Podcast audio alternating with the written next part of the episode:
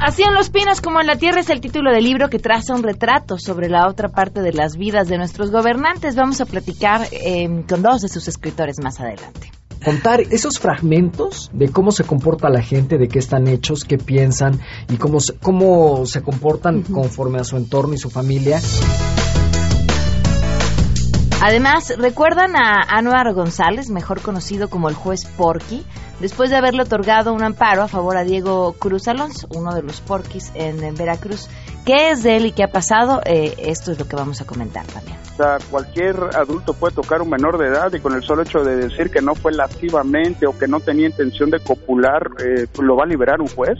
Por Dios, o sea, eso es inaudito, eso no puede suceder. También tenemos buenas noticias con Enrique Ansure Ciencia y muchas cosas más. Quédense con nosotros así arrancamos a todo terreno.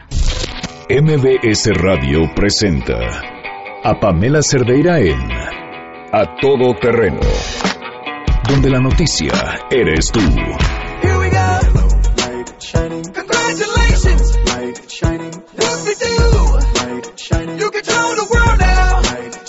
Lunes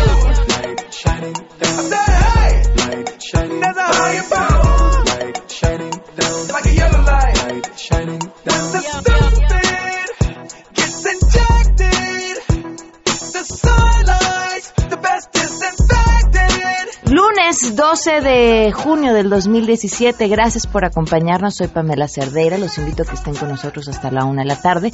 Tenemos muchas cosas que comentar en esta tarde, pero lo más importante es lo que ustedes tengan que compartirnos. El teléfono en cabina 5166-1025. También el número de WhatsApp 5533329585. El correo electrónico es a arroba mbs.com y en Twitter y en Facebook me encuentran como Pam Cerdeira. Comentábamos la semana pasada sobre las cifras de asaltos en la Ciudad de México, nos llegó un mensaje de un radio escucha con lo que ha estado sucediendo en, su colonia. Eh, él decía eh, después en otra conversación, ya, ya hemos tratado de localizar a las autoridades y lo que nos dicen es que denuncien, pero nosotros estamos pues apostando por la prevención y al parecer nada puede hacerse en este rubro. Era por eso importante para mí eh, compartirles este mensaje que nos envían y aprovechamos así para escuchar. Hola Pam, buenas tardes, ¿cómo estás? Hola, soy Javier. Oye, este, fíjate que yo vivo aquí en la delegación Magdalena Contreras y este, y fíjate que en los últimos meses eh, se han reportado varios asaltos a casa habitación, a transeúntes y automovilistas, ¿okay? con obviamente a mano a mano armada, sin importar el horario y el día ni nada y este las autoridades no han tomado cartas en el asunto. Se habló a la gente de Miguel Ángel Mancera y lo único que dijeron es, pues si los asaltan, denúncienlo en la Procuraduría. Pero pues creo que esto es como siempre, ¿no? Ahogado el niño a tapar el pozo y pues cuando podríamos hacer algo preventivo. Se ha agudizado más en el último mes, en el último mes y medio, y es en toda la zona de San Jerónimo, Avenida Luis Cabrera, toda la calle de Santiago, Guillermo Prieto, digamos también más, o sea, se ha notado más, hasta cuenta de Cruz Verde hacia este, Avenida Luis Cabrera, pero en toda la zona, te repito, San Jerónimo y todo. Entonces, por favor, hacer un llamado a las autoridades, porque de verdad está muy, muy, muy preocupante esto. A las autoridades, sin duda, a la gente que vive por la zona también que estén alerta y, y el tema de la denuncia, les cuento por qué es importante. Más allá de que sintamos que es una pérdida de tiempo, que no van a encontrar a quienes eh, nos asaltaron o, que, o que uno va y hasta se va a encontrar con quienes van a incentivar que no la levantes, ¿no? Uy, pero mire, ¿para qué? Le va a quitar mucho tiempo. Tiene factura de lo que le robaron. Eh, vaya, todo, todo esto que se convierte en un trámite engorroso, si no hay denuncias para los las autoridades, no hay asaltos. Entonces no importa que tú todas las mañanas salgas y seas eh, testigo de un asalto, Sí, si no hay denuncias, no hay asaltos. A, a, más de no hay asaltos, no hay asaltos registrados para las autoridades. A una tía la asaltaron la semana pasada en el centro histórico. Bueno, le, le robaron el celular. Pasó el cuate, le quitó el celular y se fue corriendo. Alcanzó ella a un policía y le dijo, ahí va el asaltante. Así, ahí va. Sí, levante su denuncia. Pero ahí va. Levante su denuncia. Hay, hay una apatía extraña, de verdad extraña que insisto, se siente por los comentarios que uno oye el día a día en las calles por parte de las autoridades y por supuesto una falta de confianza enorme de ellas por, en ellas por parte de los ciudadanos eh, pero pues pero mientras tanto andamos de viaje presentando los programas sociales que también funcionan en la Ciudad de México. Total si le dan un susto porque lo saltan en la calle pues usted pida al médico va a su casa no este, y así y así así la situación en, en estos días en la Ciudad de México bueno el teléfono en cabina 5166 105, el número WhatsApp 55 33 32 95 85, el correo electrónico a todoterreno arroba mbc.com y en Twitter y en Facebook me encuentran como Pam Cerdeira. Vamos con la información. La Secretaría de la Defensa Nacional confirmó que fueron localizados cuatro cuerpos de los seis elementos castrenses que fueron arrastrados por una avalancha de tierra en la comunidad del Carrizal en el municipio de San Miguel Totoloapan en Guerrero. En un comunicado, la dependencia federal aseguró que con este hallazgo aumentó a seis militares fallecidos por este alud que sorprendió a la unidad del primer batallón de la Policía Militar originado por las fuertes lluvias que cayeron el sábado pasado. Estos cuatro elementos se suman a los dos que se encontraron sin vida desde el mismo día del incidente, por lo que resta ubicar a otros dos soldados que se mantienen como desaparecidos. Además de que otro elemento quedó lesionado y está en recuperación en el Hospital Militar Regional de Chilpancingo Guerrero. Finalmente, la Sedena aseguró que se mantendrán los trabajos de búsqueda del par de militares que faltan por localizar, por lo que se utilizarán binomios especialistas en la ubicación de cuerpos, helicópteros y tropas informó David Rodríguez. Gracias, pues con el objetivo de prevenir conflictos de interés entre servidores públicos, la Secretaría de la Función Pública lanzó una guía destinada a personal de la Administración Pública Federal, todo esto como parte de las acciones del gobierno priista para el combate a la corrupción. Mediante un documento de 36 páginas, la dependencia expone las conductas que pueden constituir precisamente conflicto de interés a través de los intereses personales, familiares o de negocios de algún servidor público que pueda afectar el desempeño de su empleo, cargo o función. Es que de acuerdo a la dependencia, tan solo contratar a un familiar en alguna dependencia gubernamental vinculada precisamente a este servidor público, pues es causal de conflicto de interés. La Secretaría establece que lo anterior puede resultar en una falta administrativa por no atender la problemática y con ello surgir otras conductas vinculadas a la corrupción.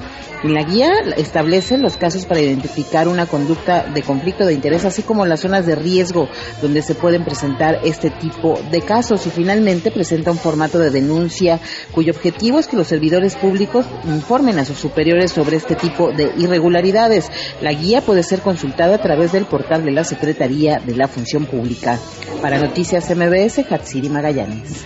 Desde la Cámara de Diputados piden investigar a quien difundió las imágenes del adolescente de 11 años de edad que fue violada y asesinada en una combi del Estado de México porque se le revictimizó a ella y a su familia. En el marco del Día Mundial contra el Trabajo Infantil, el presidente de la Comisión de los Derechos de la Niñez del Palacio Legislativo, el perredista Jesús Valencia, indicó que se violó la integridad de la menor de edad. Escuchemos hacer un llamado al gobierno del Estado, a la Procuraduría de Justicia del Estado, a la Secretaría de Seguridad Pública, entiendo ya agarraron al responsable, pero el llamado es a lo siguiente, que se investigue quién difundió las imágenes que hemos visto en las redes sociales, incluso en algunos diarios de circulación nacional, violando en todo la intimidad de la menor, sobreexponiéndola, además de lo que ya le había pasado. Recordar que el adolescente desapareció el 8 de junio y un día después su cuerpo fue hallado sin vida en una combi en Esahualcoyot. La menor de edad estudiaba el sexto año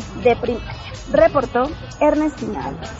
Por posible afectación de áreas verdes e históricas, juez decreta suspensión definitiva de las obras del Metrobús Reforma, anuncia el abogado Rolando Cañas, presidente de la Academia Mexicana de Derecho Ambiental se decretó en el incidente de suspensión respecto a la, esta audiencia incidental, la autoridad ahí desahogó lo que consideró que tenía como elementos para pensar que debía de levantarse la suspensión provisional. Al no conseguirse eso, se decreta la suspensión definitiva. La definitividad de la audiencia, de la suspensión, tiene que ver con el proceso completo del juicio de amparo. Mientras no se emite una sentencia, la suspensión definitiva es válida. Entonces, estamos en este momento en que se decretó la suspensión definitiva es decir, dejó de tener efectos la provisional hasta la audiencia incidental que fue el viernes. Hoy tenemos ya una suspensión definitiva que durará, en su caso, eh, decía que hay medios de controvertir, en su caso durará hasta la sentencia del juicio de garantías que iniciamos. Esto será hasta el próximo 4 de julio cuando el juez cite a las partes para desahogo de pruebas,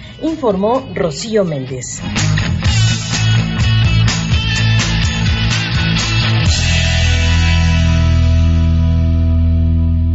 Y por supuesto que este lunes tenemos buenas noticias.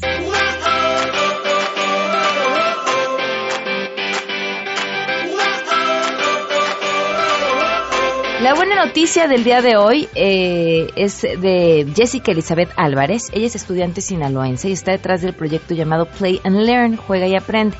Consiste en una aplicación mediante la cual se busca mejorar el aprendizaje de niños con trastornos por déficit de atención e hiperactividad. Ella comentó que el objetivo de esta app es integrar las funciones principales de una intervención neurocognitiva para ayudar a estos niños cuya condición económica no les permite llevar una terapia adecuada. Mediante estímulos como juegos, música y colores pueden ser rehabilitados en diferentes funciones. Esta aplicación propone una atención sin efectos secundarios, dado que la mayoría se da bajo tratamiento farmacológico, aquí no, y además el prototipo integrará un apartado para padres para que ingresen las características de sus hijos y puedan verificar mediante un test el progreso que han tenido. Para el desarrollo de este proyecto, el estudiante comentó que acudió a parques para encontrar familias y además aplicar encuestas a personas entre 14 y 40 años de edad. La mayoría de las personas respondió que no sabían qué consiste este trastorno, lo que es sorprendente porque es uno de los más comunes.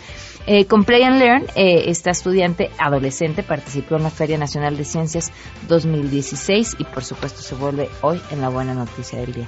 ¿Se fijan cómo últimamente la gran mayoría de las buenas noticias, lo cual es bastante esperanzador, por cierto, provienen justamente de trabajos que estudiantes están llevando a cabo. Así que bien por ellos, mejor por el resto de nosotros. Vamos a una pausa y volvemos. Más adelante A Todo Terreno.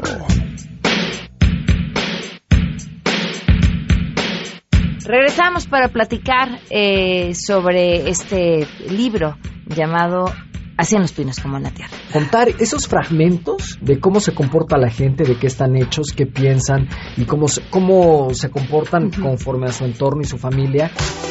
Queremos conocer tus historias. Comunícate al 5166-1025. Pamela Cerdeira.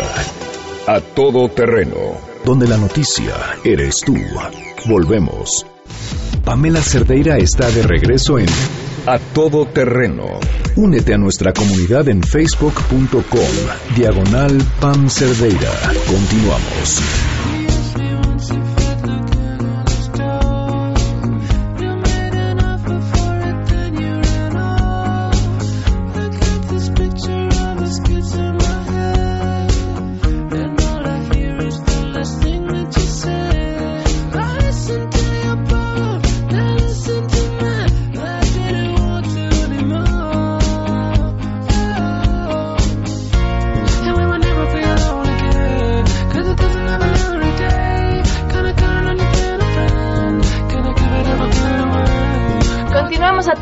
Gracias por estar con nosotros. Nos acompañan hoy Diana Penagos y Beto Tavira. Bienvenidos, ¿cómo están? ¡Qué emoción! Muchas gracias, Pamela. Están, eh, ahora sí que los traen de arriba para abajo porque están estrenando libro, con el libro nuevo bajo el brazo, aquí en eh, Los Pinos como en la Tierra. Ah, estamos felices, la verdad. Es nuestra segunda entrega, pero es más provocador que la anterior, fíjate. Eso sí. ¿Por qué? Tiene muchas historias que no nos habíamos atrevido a contar sobre las familias presidenciales y en la política, que en su momento toda la gente nos pedía, ya, suéltalo, dilo, cuenta cómo fue, lo que te dijo. Y ahí obviamente en este ya nos, nos desclosetamos y dijimos, vamos ahora sí a decir con santo y seña lo que nos decía Marta Sagún, las gritizas que nos metieron de parte de los Fox, las gritizas que nos metieron de parte de los Salinas. Porque había cosas que no se habían atrevido a contar. Y bien dicen que un, periodista eh, vale más por lo que calla que por aquello que dice. Exactamente. No, porque finalmente, pues nosotros, eh, eh, esto es lo que nosotros hicimos cuando trabajamos en la revista Quién, somos parte del equipo fundador y no podíamos perder de vista que era una revista del corazón. Y en una revista del corazón tienes que seguir esa línea, ¿no? Aún así fue una revista del corazón atrevida, porque nos atrevimos a hacer cosas que un periodismo rosa, el llamado periodismo rosa, no hace. Pero ahora lo que hicimos fue contarlo de lo que estaba detrás, el tras bambalinas, lo que nosotros vivimos de cerca con ellos, nosotros como protagonistas y como testigos de esta gente, ¿no? De cómo tratan a su gente, de qué comen, de qué, de qué les gusta, qué huelen, qué respiran cuando están fuera del reflector, que es cuando realmente los conoces, ¿no? este, platicábamos fuera del aire y les decía, me cuesta, otra vez está cerca. Eh, me decían, ¿lo leíste? Sí, lo leí. Y les decía, me cuesta mucho trabajo porque es esta clase política con la que, no sé el resto del público, yo, sí, yo vivo enojada porque eh, les encanta presumir, de, bueno, acabamos de ver, ¿no? La, la boda de la hija de Romero Chávez. De Romero Chávez. seguramente por ahí anduvieron también cubriendo cosas. En cunadegrillos.com sí la cubrimos. Sí, lo vi. Eh, las fotografías de cómo llegaban y ve, uno ve cómo llegan, cómo se mueven y, y digo, ¿qué? pero pero me da mucho coraje porque mucho de lo que hay ahí, mucho de la opulencia que estamos viendo la pagamos nosotros. Es más, tendríamos que haber estado invitados a esa boda, que todos en esa boda. Pero, pero, y creo que esta eh, mala admiración que a veces se genera hacia esos personajes ayuda a que sigan haciendo lo que hacen con el mismo orgullo, cuando lo que deberíamos de sentir sería un poco de repudio a cómo, a cómo viven no todos, ¿no? pero quienes viven de lo, de lo mal habido, este, deberíamos de repudiarlos, no de, de admirarlos o Sí, nuestra profesión en tanto periodistas es mostrar un escenario, mostrar un retrato biográfico, contar una historia.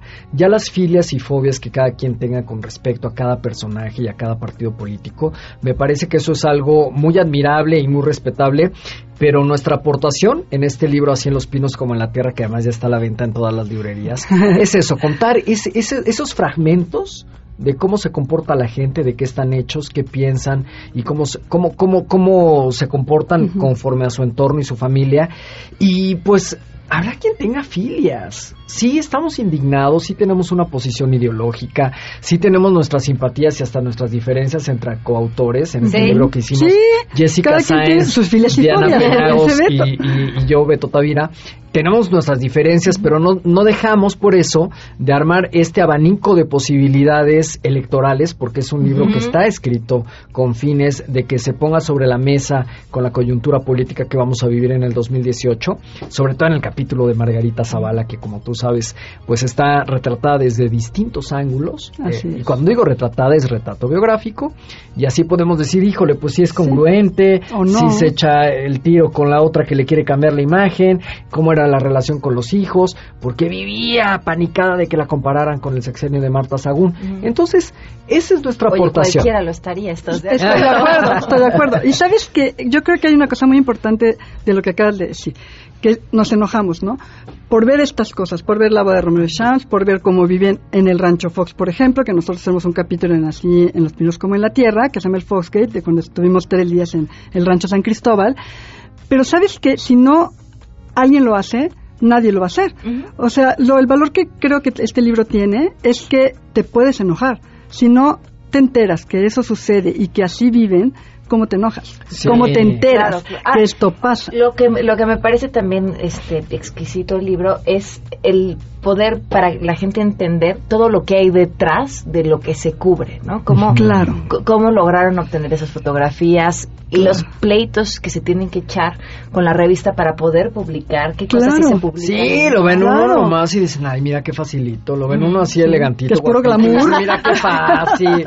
Lo ven uno y creen que es fácil. No, no, no. La verdad es que en esa época, como estábamos inventando este género, si así se le puede llamar, de periodismo del corazón, de la política mexicana y no de toda, entonces evidentemente Claro. iba segmentando tanto que le fuimos generando una identidad que cualquiera diría, bueno, como estaban arropados por el paraguas de la revista Quién y del grupo Expansión, era levantar el teléfono y decir que era una entrevista con el presidente. Y esto se llevaba meses, años. Claro. Gestiones, evidentemente, con los particulares, con los asesores, con el jefe del gabinete, y terminaba siendo un viacrucis que todavía cuando se estaba gestando y se estaba produciendo la, la entrevista y la sesión de fotos, no dejaba de ser viacrucis. O sea, no todo es miel sobre hojuelas, y sin proponérnoslo, hicimos un libro en el cual quedara consignada cómo se lleva una redacción de una Claro. revista del Claro, corazón, exacto. comandada por Diana Penagos durante tanto tiempo y con más de 30 colaboradores que estábamos ahí. Y, y también, eh, pues estos sinsabores, porque no todas las historias nos salían. Exacto. Ustedes van a ver en Así en los Pinos como en la Tierra tantas frustraciones que tuvimos, tantas historias que tenían que ser del corazón y, y terminaron siendo policíacas, como esta de Hilda de Nequén, Sí. presuntamente eh, acusada del asesinato de Enrique Salinas de. Gortari, indiciada, hermana de Car- hermano de Carlos Salinas de Gortari. Y entonces en estas siete familias tuvimos experiencias, sabores, sinsabores, y esto es lo que contamos ahora en este libro. Ahora me imagino Así que es. contarlo a través del libro ha de haber sido también un ejercicio catártico. La verdad sí, y muy divertido, porque fue como reencontrarnos, como decir, híjole, ¿te acuerdas? Pero cómo era, pero cómo fue, pero sí, pero queríamos contarlo con el mayor detalle posible y creo que nos salió. Y, y una cosa muy importante es que valoramos muchísimo esa redacción. Creo que ninguno ha vuelto a tener una redacción tan conjunta, tan con tanta pasión por el periodismo y por lo que haces, porque también en el periodismo hay muchos celos, ¿eh? Hay muchos celos de yo no te doy mi fuente, no, tú no te lleves esa nota.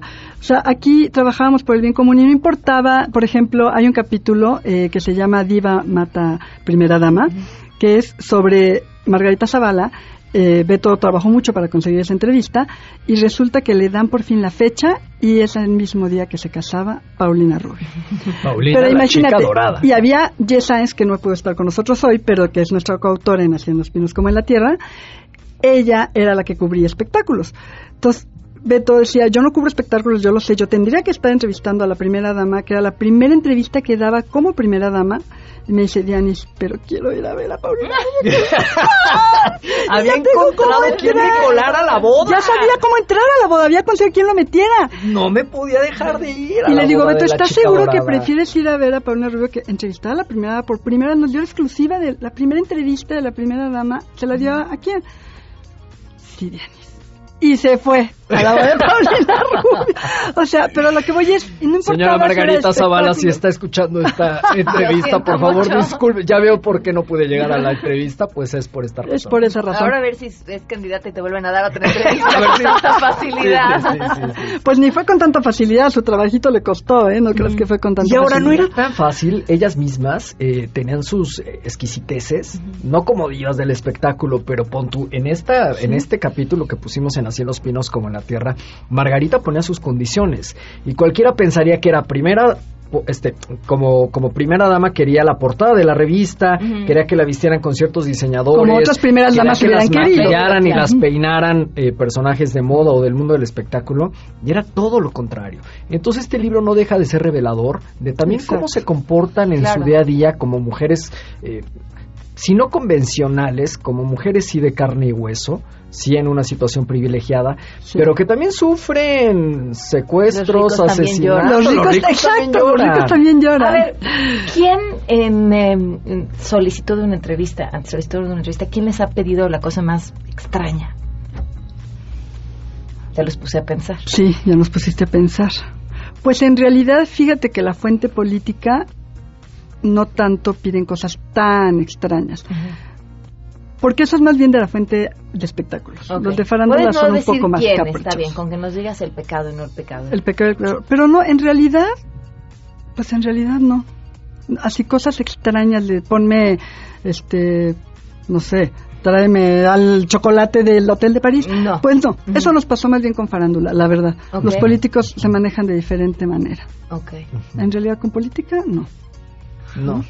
Oigan, pues, pues un, un ejercicio eh, que además de divertido me imagino que todavía tienen mucho más para contar para siguientes libros. Así con es. toda esta experiencia y todas esas, estas entrevistas detrás, eh, con dos no les es suficiente. Con dos no nos es ¿No? suficiente, siempre estamos eh, pensando eh, qué, qué viene después, de quién, hay- cómo tendríamos que hablar, eh, pero como periodistas también estamos buscando las coyunturas y los personajes de los que tendríamos que hablar en el momento que tendríamos que Y hablar. además es Claro. un periodo bien interesante, porque es cierto, Sí. el periodo electoral es este eh, Sí. como la fiesta para el periodismo, ¿no? Hay va a haber mucha carnita, va a haber mucho de Sí. dónde sacar, y, y, y bueno, Sí. justo ustedes que están en el centro de, ¿cómo llamarlo? De las no son más bajas pasiones, pero sí las más humanas, las más Las Ay, al menos no dijiste debajo de las sábanas de los políticos. No, porque ya dijeron que infidelidades no y que entonces este, pero pero sí de la, mira, yo pensaba cuando una revista de estas llama a alguien para ofrecerle una entrevista. Es como esta película del diablo, ¿se acuerdan? Sí, ¿Sí? claro. Sanidad, mi pecado favorito, que termina así. No, me- Sí. ¿De Devil Wears Prada? no, no, no, no, no, no. Este, el diablo está tentando a las personas con motivos y el, y es. último se le escapa uno y, y justamente disfrazado de un reportero le dice que le quiere hacer una entrevista. Esta persona muy orgullosa dice que sí y el diablo dice vanidad, mi, peca- mi pecado favorito. Es un poco lo que pasa, ¿no? A la hora de tratar de acercar a estos personajes y contar esa otra parte de su vida. ¿Quiénes son? ¿Qué les gusta? ¿Dónde viajan? ¿Qué usan? Eh, ¿Cómo se mueven y demás? Y ahorita que dices eso de vanidad, sí, el, el ego es una cosa impresionante. Claro. ¿eh? Les, les- a veces sí pierden por el ego. Y, y bueno, pues en este libro también hay un capítulo que trata de eso, que se llama Una primera dama nunca se arruga.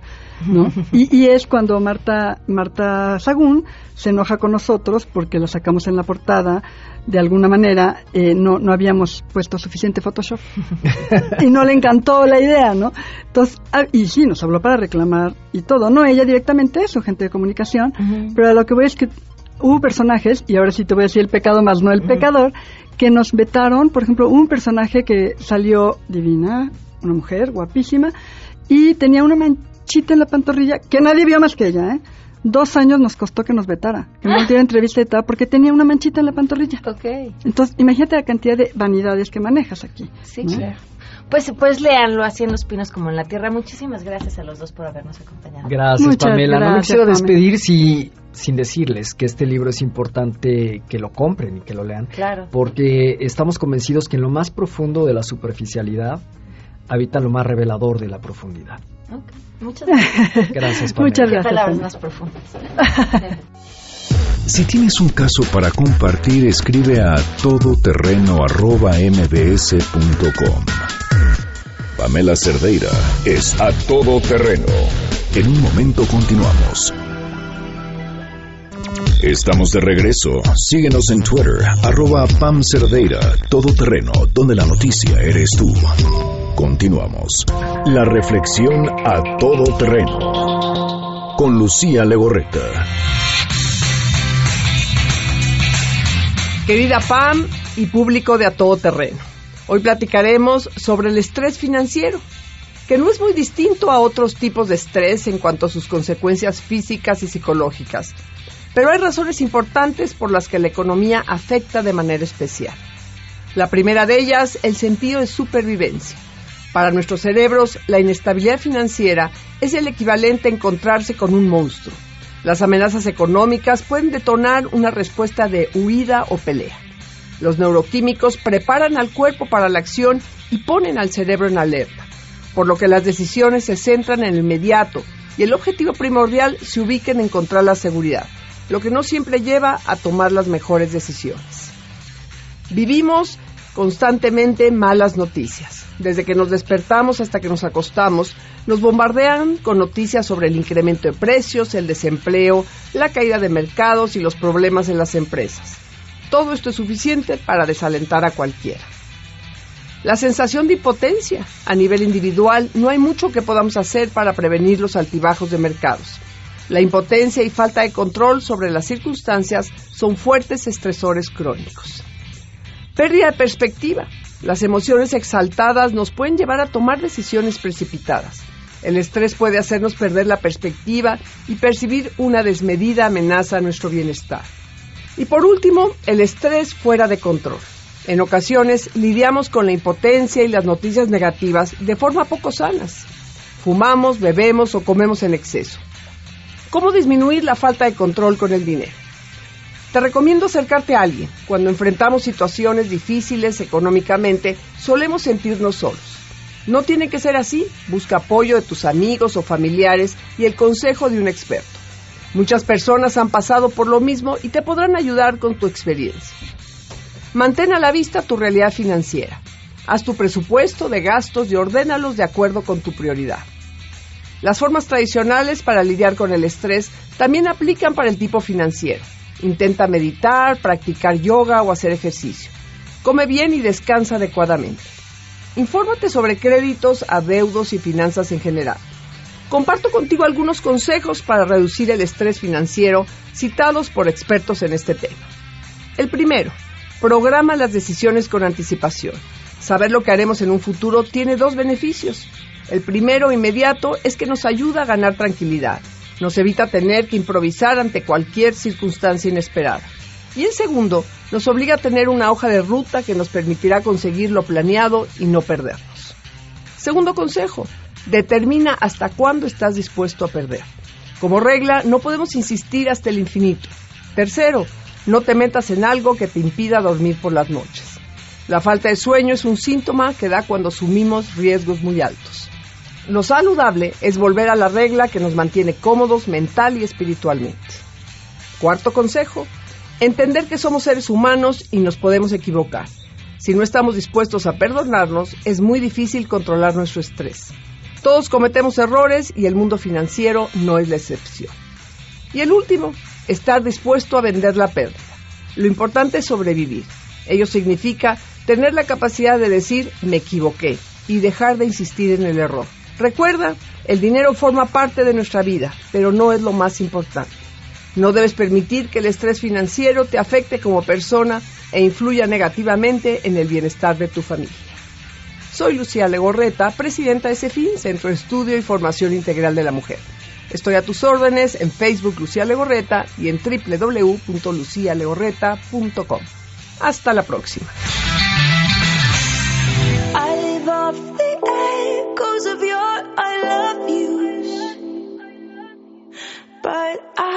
Still feel the from all of your don't want.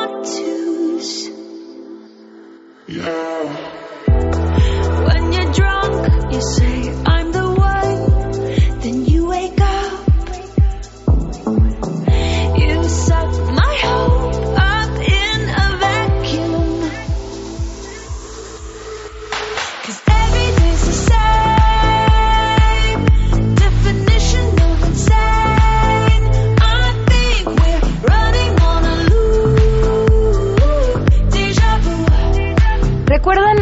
al juez Porky? Este, este juez, Anuar González, quien, quien entregó un amparo a favor de Diego Cruz Alonso, conocido como, como uno de los Porquis en, Veracruz, eh, argumentando, argumentando una barbaridad.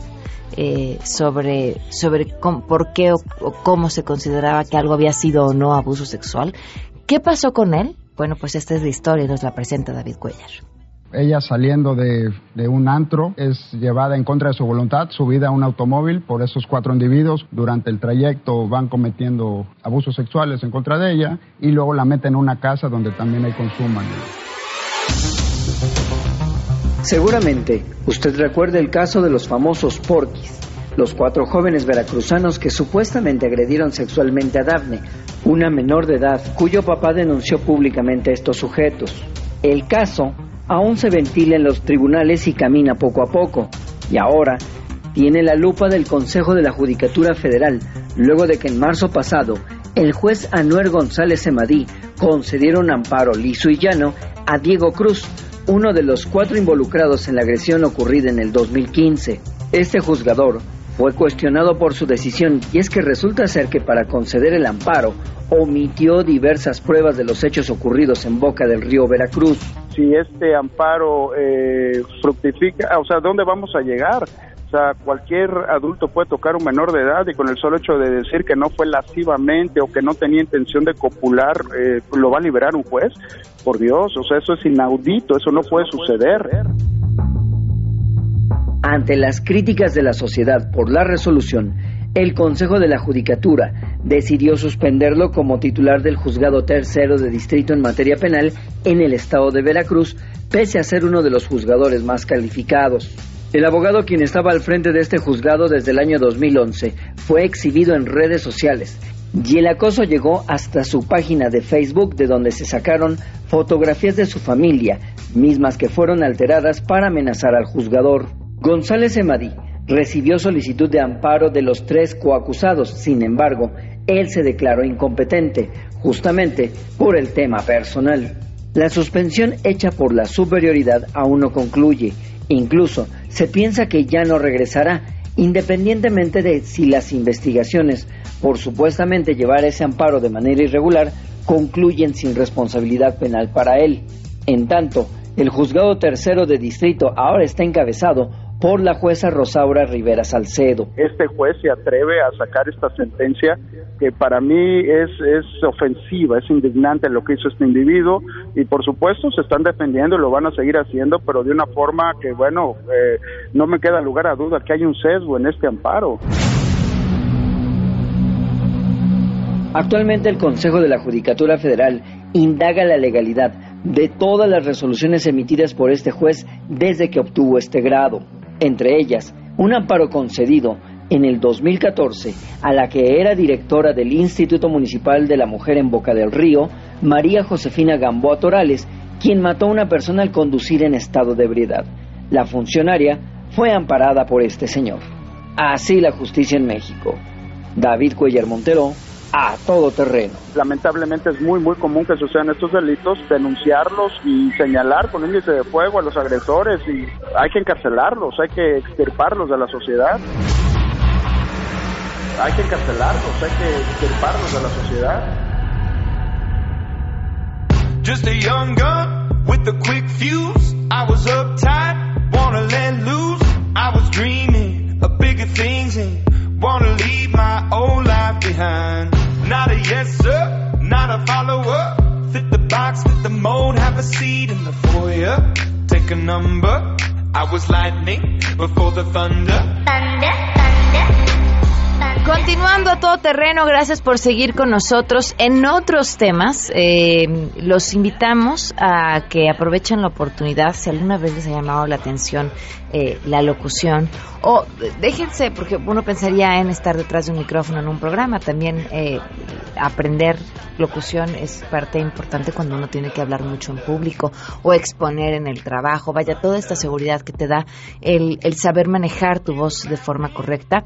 el el, centro de, MBS está presentando un curso eh, de locución muy importante que pueden aprovechar para tomar y si es su caso además cumplir su sueño de ser locutor y participar en un programa de radio en vivo en una de nuestras frecuencias. El Centro de Capacitación MBS imparte este curso y pueden llamar al 5681 2087 o visitar www.centrombs.com y no, no quedarse fuera. Continuamos a todo terreno.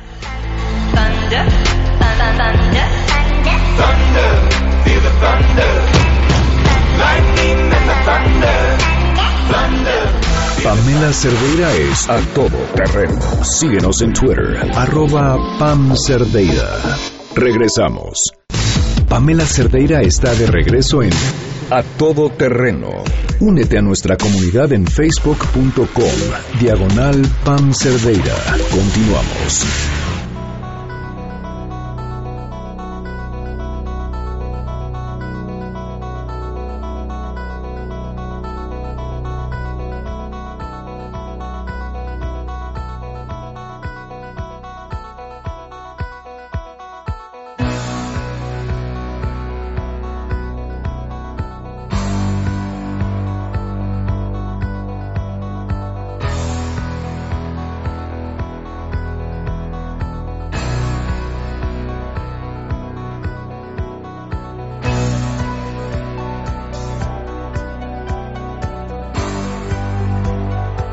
Continuamos a todo terreno. Muchas gracias por seguir con nosotros. Y en la línea, Enrique Ansures, ¿cómo estás, Enrique? Muy buenas tardes. Muy buenas tardes, este Pamela y a todos tus radioescuchas. Muchísimas gracias por acompañarnos. ¿De qué nos vas a platicar?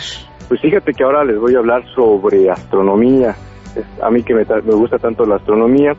Eh, pues, alguna vez seguramente eh, vieron películas donde nos decían que si llegabas al borde al borde de la Tierra te ibas a un este, básicamente a un a un vacío donde no había nada. Y pues con el tiempo ya los, los navegantes se fueron dando cuenta pues, que eso no pasaba y nos dimos cuenta pues, que realmente vivíamos en una en una esfera como tal que es el planeta Tierra. Y eso ese mito se fue se fue aclarando con el tiempo. Pero fíjate que en la parte de astronomía sí existen eh, básicamente vacíos cósmicos inmensos. Y eso fue recientemente corroborado por observaciones de de astrónomos que estamos, nuestra galaxia, esa galaxia donde vivimos, donde están todas las estrellas y nuestro sistema planetario, que es este, el sistema solar, está al borde de un, básicamente un abismo donde no hay nada, no hay galaxias, no hay estrellas, no hay nada y eso es, eso es básicamente, es como una burbuja en donde básicamente no hay nada de materia.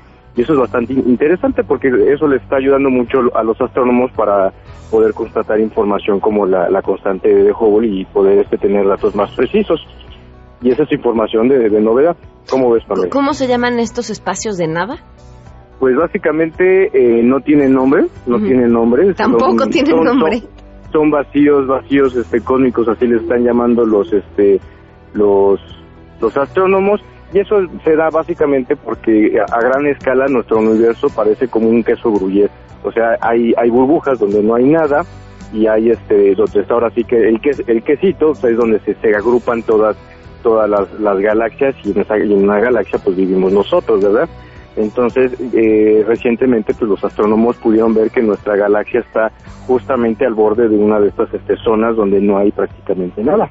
Imagínate. ¿Hay materia que caiga en este espacio de nada? Eh, básicamente, eh, no. Ok. No, no, no hay, o sea, poco a poco se pueden ir desplazando las galaxias hacia esos lugares, pero como tal no, no, no piensas que es como un pozo donde se caen, donde se caen las cosas. Entonces, imagínate, ese, ese- esa como burbuja gigante tiene mil millones de años luz de extensión. Entonces es bastante impresionante. Ok. Enrique, no, dime, dime, dime. No, no, sí, sí, sí, dime, perdón. Entender más sobre estos espacios, eh, y qué- en, en qué otras áreas eh, nos ayudaría. Bueno, prácticamente esto es este campo de la cosmología. Entonces a, a los cosmólogos les ayuda mucho pues para poder entender cómo se está expandiendo el universo, cómo es el universo a, a gran escala y básicamente pues eso es lo que nos está este, ayudando a entender este, pues, en dónde vivimos. ¿En dónde te pueden contactar para poder leer más al respecto? Pues sigan en mi Twitter arroba Enrique Ansures y ahí les voy a poner la nota para todos los que estén este, ahí intrigados por esa información y qué consiste y ahí me pueden contactar con mucho gusto. Bien, muchísimas gracias, Enrique. Es un placer, Pamela. Hasta, luego. Hasta luego. Enrique Ansures para hablarnos de ciencia. Ahora estará los lunes, por cierto, eh, para que puedan escucharlo todos los lunes a todo terreno hablando de ciencia. Mientras tanto, yo me despido. Gracias por sus comentarios, gracias por haber estado atentos a este espacio. Soy Pamela Cerdeira. Mañana a las 12 del día los espero a todo terreno y se quedan en mesa para todos.